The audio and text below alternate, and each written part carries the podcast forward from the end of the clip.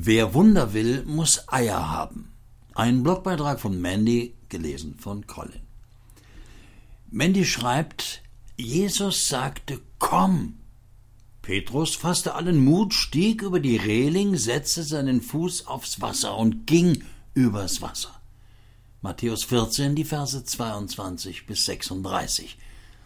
Petrus war Fischer und selbst für Fischer war es damals nicht üblich, dass sie schwimmen konnten.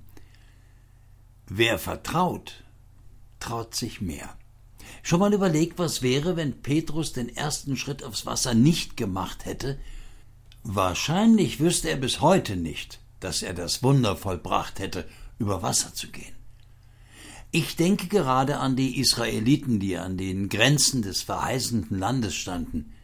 Gott sagte nicht, guckt einfach mal aufs Wasser raus und schaut zu, was passiert. Nein, er sagte, wenn ihr ans Jordanufer kommt, geht ein paar Schritte in den Fluss hinein und bleibt dann stehen.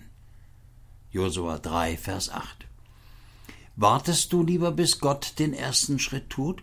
fragt Mandy. Vielleicht wäre es dir lieber, wenn Gott diesen großen Fluss teilt und du dann trockenen Fußes das Wunder betreten kannst?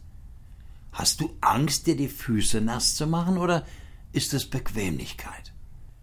Elia war ein Typ in der Bibel, der mutig genug war, diese Glaubensschritte zu gehen. Er betet nicht nur, dass es regnen soll, sondern er schickte seinen Diener gleich mehrmals los, um hoch auf den Gipfel zu steigen und übers Meer zu schauen, ob denn schon eine Regenwolke in Sicht ist. 1. Könige 18, die Verse 41 bis 44. Mandy weiter, es würde mich jetzt mal interessieren, was sich der arme Diener dabei so dachte. Elia betete auch nicht nur gegen die Baalspropheten an, sondern er forderte sie auch zu einer direkten Konfrontation heraus. 1. Könige 18, die Verse 22 bis 24. Er sagte der Witwe zu Zarpat nicht einfach nur, sie solle beten, sondern er beruhigte sie und bat sie, aus ihrem letzten Mehl ein Brot zu backen. 1. Könige 17, die Verse 8 bis 24. Und er betete nicht nur darum, dass Gott den Jordan teilte, dieses Wunder hatte das Volk Israels ja übrigens schon erlebt, sondern er schlug auch mit seinem zusammengerollten Mantel aufs Wasser. 2. Könige 2, Vers 8. Falls du diese Geschichten noch nicht kennst, es lohnt sich einmal, sie zu lesen. Du kannst auf die jeweiligen Bibelstellen draufklicken und landest dann direkt beim Bibelserver wo du die Stellen in den gängigsten Übersetzungen nachlesen kannst. Wenn du eine Antwort auf Gebete willst und Wunder erleben möchtest, ist es wichtig, nicht nur zu beten, sondern auch konkret zu handeln. Geh nicht nur auf die Knie, sondern schau hinaus aufs Meer. Gott sagte mir und Carsten im letzten Jahr ganz unabhängig voneinander, wir sollen nach Berlin gehen. Jetzt sind wir hier und wissen eigentlich noch immer nicht genau, was wir hier sollen. Wir haben unsere Freunde in Mannheim verlassen und unsere Wohnung, wo wir vieles selbst gebaut haben. Ein bisschen trauere ich noch immer den alten Zeiten hinterher. Das Ankommen hat lang gedauert und vieles ist nicht mehr vergleichbar mit dem, wie es war. Aber wenn Gott spricht, ist das doch irgendwie so, als wenn Oma spricht. Ja, nur krasser Omas haben so viel Lebenserfahrung, dass sie meistens recht haben mit dem, was sie sagen.